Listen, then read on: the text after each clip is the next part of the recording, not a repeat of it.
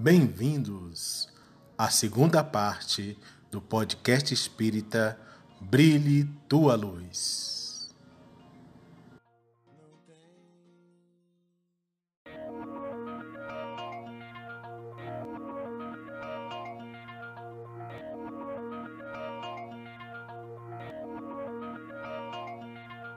Não tem fim. É, posso contar minha trajetória na psicologia? Lógico, lógico, Vai. lógico. Então, Conta aí. Bom a gente saber, né? Bom. Até eu tenho uma historinha engraçada para contar. vou fazer um pouquinho antes do meu processo assim, de entrada na UNB. Que eu gosto de brincar com as pessoas que, em geral, quando elas me pedir algum conselho para entrar na UNB, eu falo desiste. Porque. Porque é, foi justamente quando eu desisti da UNB que a UNB me quis. É. É, eu, eu já tinha feito, dando uma resumidinha, eu já tinha feito uma prova do PAS, é, fiz as provas do PAS, na verdade. Devido ao meu desempenho na etapa 2, eu não consegui passar. Levem a sério a etapa 2, tá, gente? Preocupem-se com a etapa 2. Eu cheguei a fazer um Enem, então eu fiz o PAS, aí eu fiz o Enem ali no- naquele mesmo ano, não consegui passar. E aí eu fiz o vestibular no meio do ano.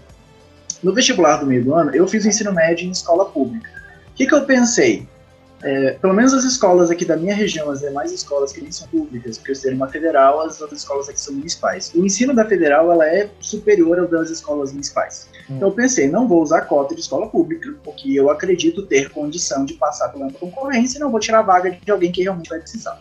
Fiz a prova, eram 20 vagas, fiquei em 25. Se eu tivesse usado as cotas, eu tinha passado. Entendi. Me deu uma raiva na hora. Não. ok. Vida que segue. Aceito Deu com amor. Quinta, sexta chamada, não rolou. Não, não rolou. Ok. Tentei no, no final do ano de novo fazer o, o Enem. E aí eu falei, quer saber? Eu tenho direito a essas cotas, eu vou usar. Me inscrevi. E primeiro dia do. Tive uma nota até ok, foi 600 e pouco, próximo dos 700, eu achei, achei ok minha nota. Primeiro dia do, do SISU, que eu citei na seleção das universidades públicas, eu era duas vagas, eu tava com a segunda vaga.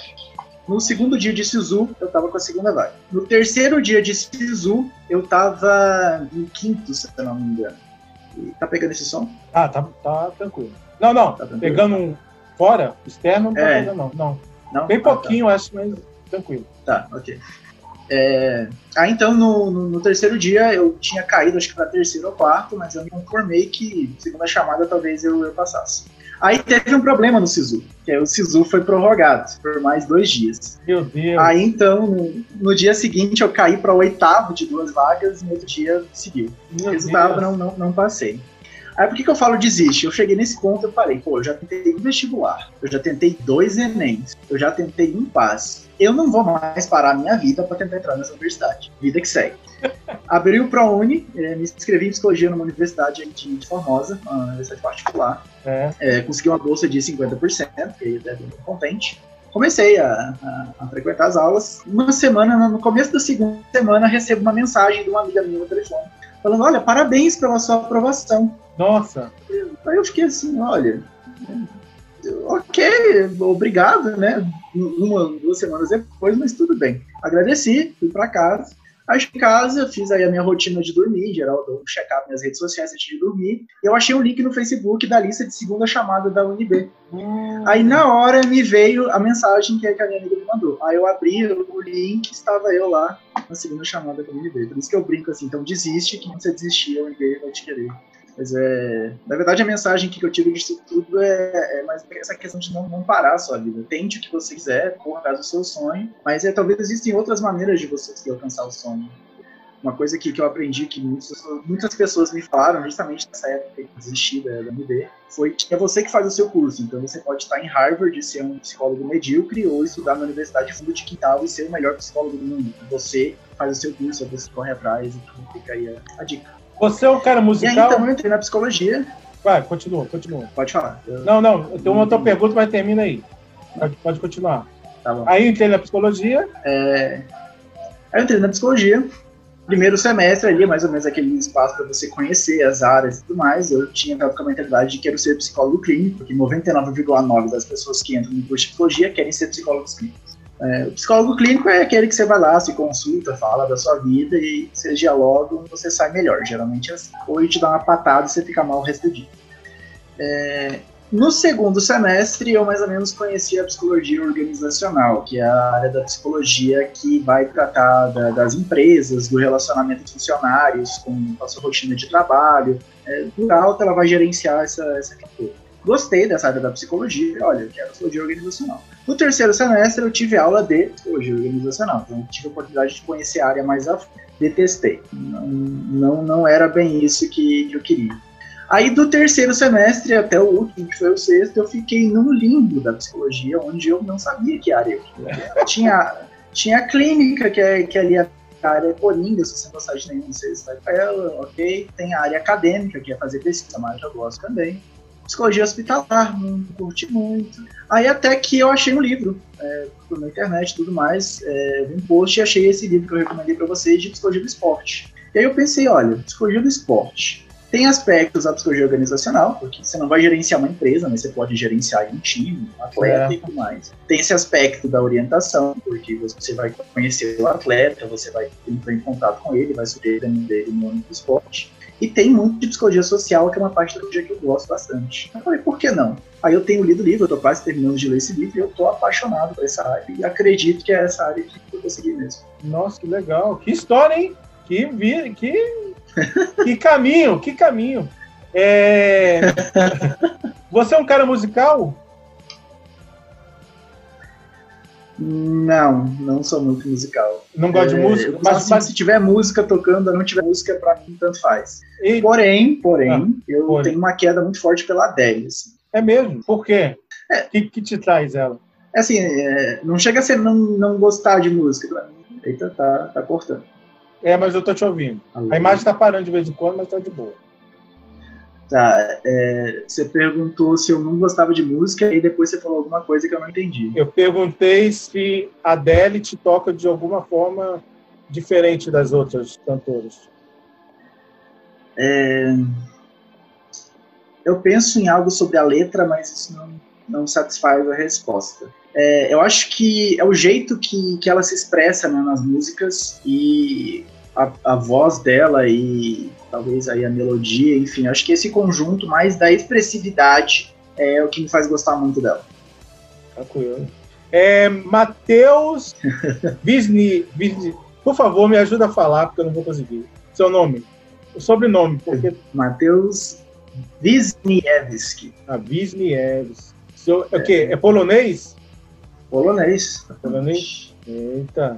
Seus pai, pai e mãe, seu, seu pai, descendente é, polonês. Por parte do meu pai.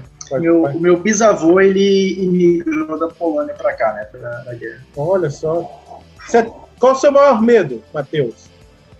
Putz, o maior medo. Meu maior medo é ficar sozinho. Tem medo da solidão?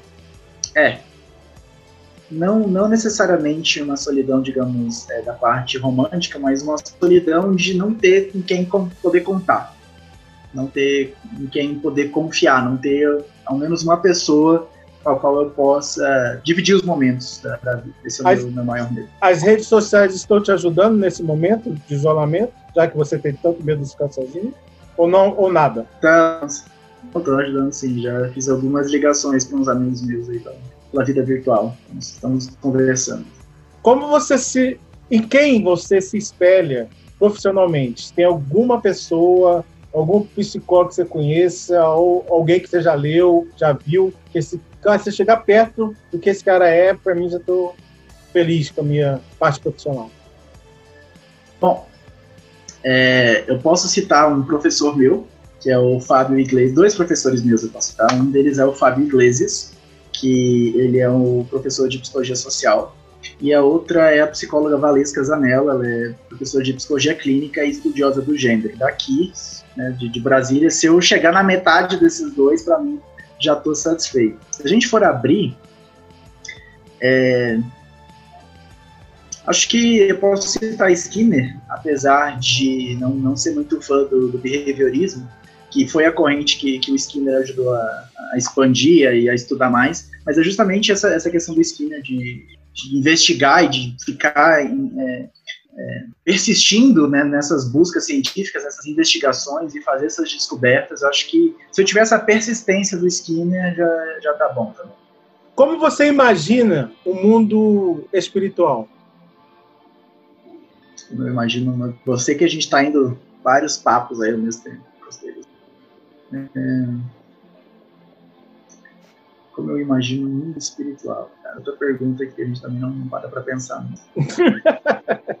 Meu objetivo é isso, fazer perguntas que não param muito para pensar. Tá, tá, funcionando, já recebeu o feedback. É, bom, vamos lá. Eu imagino o plano espiritual como um lugar bonito. A primeira coisa que está me vindo na cabeça é bonito. E é um lugar onde a gente pode ser livre. Aí vou invocar a liberdade que, o livro dos Espíritos traz para a gente, que é justamente essa não prisão da matéria, essa, essa, liberdade maior dos sentidos, e um lugar onde a gente pode é, mostrar mais as nossas capacidades, um lugar mais acolhedor, mais aconchegante, um lugar mais.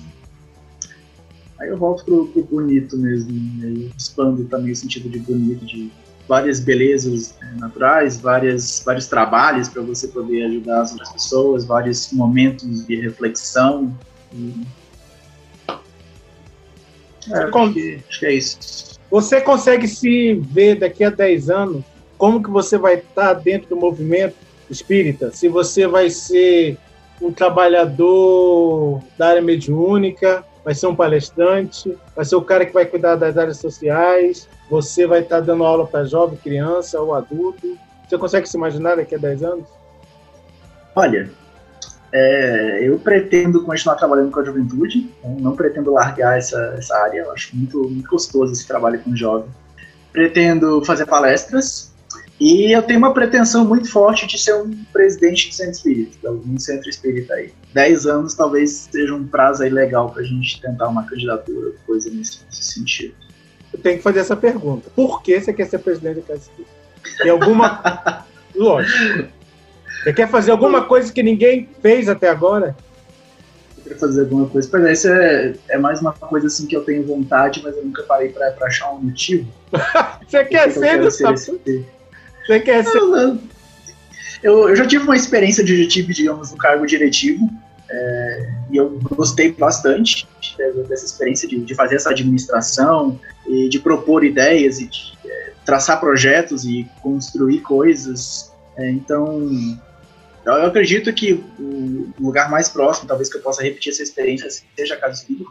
E acho que a única resposta que eu consigo pensar é mais ou menos isso. Eu, eu quero ter essa experiência de novo e eu acho que eu consigo estar é, tá aí nessa, nessa posição diferente para tentar promover alguma coisa bacana né, na sociedade onde a casa está inserida. Com base nisso que você disse, eu tenho uma pergunta que eu não ia fazer, mas eu vou fazer para ti.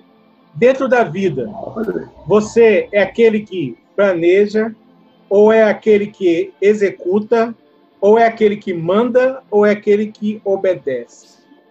Eu sou aquele que planeja. Definitivamente eu sou aquele que planeja.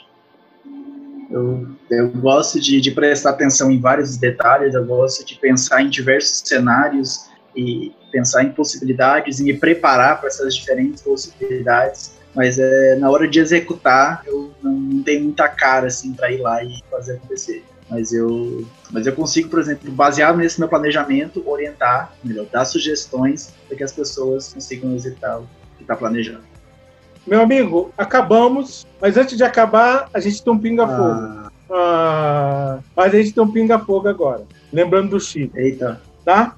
Fique à vontade, tá pode respirar. Pronto? Posso? Atenção, pode? Pode. Qual figura espírita você mais admira? Emmanuel. Todd ou Nescau? Nescau. Qual livro espírita você mais gosta? É, Chama Eterna, do Sérgio. Biscoito ou bolacha?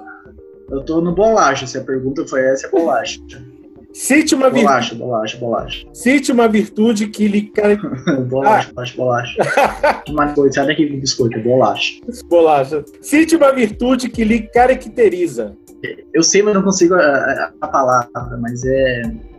Sinceridade, vamos lá, vamos, vamos para sinceridade. Sincero. Você já leu todas as obras básicas? Não, falta o céu e o inferno. Já dormiu em alguma palestra? Já, em algumas. Já chorou em alguma palestra? Também já chorei em palestra. Doce ou salgado? Os dois, misturados. Os dois misturados. Para você, é mais fácil compreender o outro. Não tem coisa melhor que batata frita com sorvete, gente. É maravilhoso, experimento. Próximo. Para você, é mais fácil compreender o outro ou a si mesmo? Compreender o outro.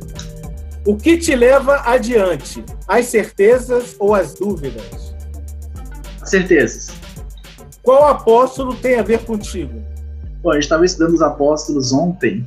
Eu vou, eu vou de Judas mesmo. Mas pela questão de ser esse cara que controlador, assim, controlador não, gosta de planejar e de ter várias ideias. Sou esse cara aí. Por que a doutrina espírita é tão importante na vida das pessoas? Porque ela consola. Ela consola, ela dá esperança.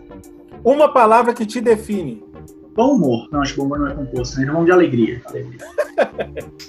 Meu querido, muito obrigado, de coração. Já te conhecia, mas é bom te conhecer um pouco mais. Muito bom. Muito bom poder é, falar quem a gente gosta. Isso é muito importante. Eu só quero agradecer. Uhum. Tá bom? Eu estava falando que gostou de me conhecer mais, eu estava esperando você terminar, mas é, gostei igualmente ter conversado contigo nessa experiência. Foi a primeira vez que eu passei por essa experiência de ser entrevistado, nesse quesito, assim, desse, modelo. Então, gostei bastante, foi uma conversa legal. Gosto muito de conversar com você. Te considero uma pessoa bem alegre, também bem up, bem aberta. Então, uma conversa bacana. Valeu. Se cuida, lave as mãos, use álcool gel.